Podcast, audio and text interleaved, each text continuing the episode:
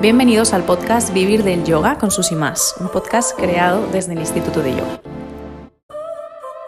En el episodio de hoy vamos a tratar un tema que me encanta, además es una de, eh, de las temáticas troncales que tienes en el Instituto de Yoga, que es el desarrollo del lado docente de la enseñanza y el diseño y la secuenciación de clases de yoga fascinante. Espero que, te fascine tanto como a mí.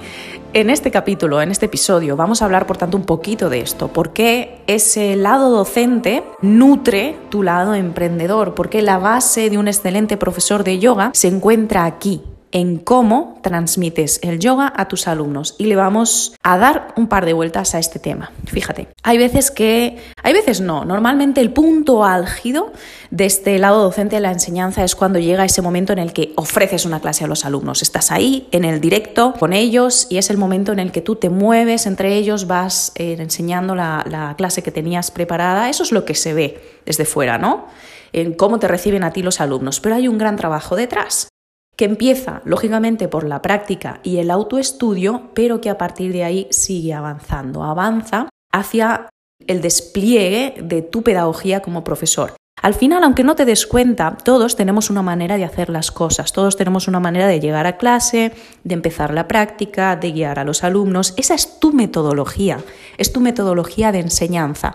Lo que yo te recomiendo desde el Instituto de Yoga es que le pongas una mirada atenta a esto y te des cuenta de cómo hacer las cosas. Porque cuando empiezas a hacerlo de manera consciente es cuando puedes refinar y mejorar esa metodología de cara a tu propio trabajo interno, eh, de puertas para adentro, y de cara a lo que ven y reciben tus alumnos hacia afuera. Esa metodología de enseñanza, como te decía, empieza desde la propia práctica personal, el propio autoestudio, las formaciones, pero luego tienes que hacer como un trabajo interno de ver a ver con qué método me siento yo bien a la hora de enseñar esto.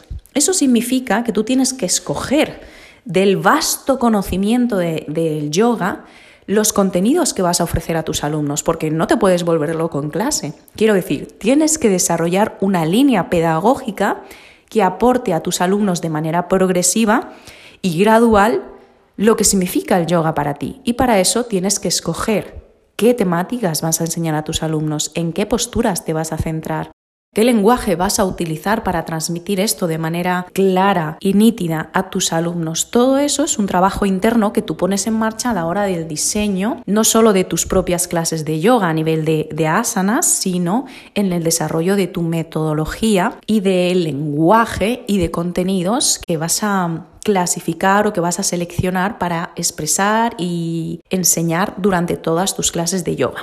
Entonces, la manera de abordar el lado docente, para que este episodio sea práctico para ti, la idea es que eh, busquemos una mirada honesta y respetuosa hacia nuestra propia enseñanza, sobre todo enfocado a ese lado docente, al diseño de las clases, al desarrollo de la metodología, a la selección del contenido, al lenguaje que utilizamos, a las instrucciones, a todo esto para ver, como te decía antes, cuando le ponemos conciencia en qué punto lo podemos mejorar dándote cuenta de que es como una rueda que se va alimentando a sí misma. Empieza por tu práctica, por tus formaciones, por tu autoestudio, pero luego sigue avanzando, avanza hacia el diseño de las secuencias hacia el desarrollo de esas líneas pedagógicas. Luego llega al punto álgido, como te decía, donde todo ese trabajo brota hacia afuera y das la clase en directo con tus alumnos. Ahora, después de eso, después de ese momento álgido, te toca de nuevo dar un paso atrás hacia adentro y recoger eso que has ofrecido y darte cuenta de en qué puedo mejorar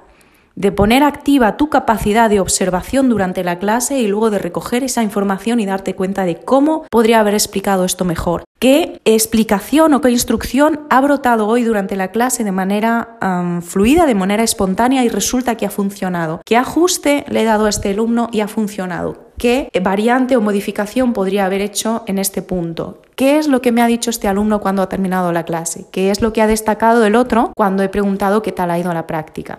Ese trabajo de recoger el momento en el directo con los alumnos, volver a retomar esa secuencia, observar lo que has hecho en clase y volver a dar un paso atrás para trabajar sobre ello de puertas para adentro, es lo que te va a seguir haciendo mejorar como profesor de yoga. Porque no vas a hacer simplemente las cosas que sí, con un trabajo previo y vas a llegar a clase y lo vas a mostrar, sino que luego, cuando vuelves a casa, recoges ese trabajo que has hecho con ellos y de manera intencional intentas hacerlo mejor.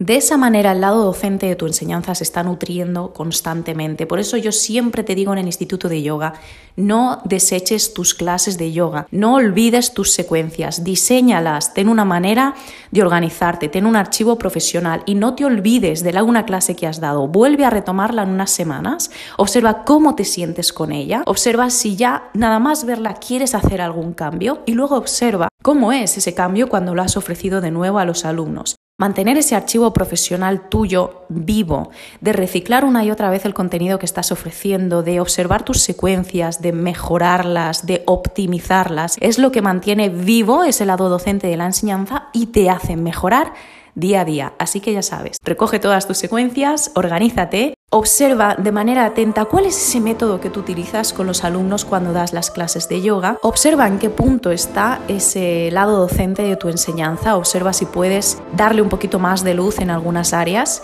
y sigue disfrutando de la enseñanza de yoga. Nos vemos o nos escuchamos en el próximo episodio.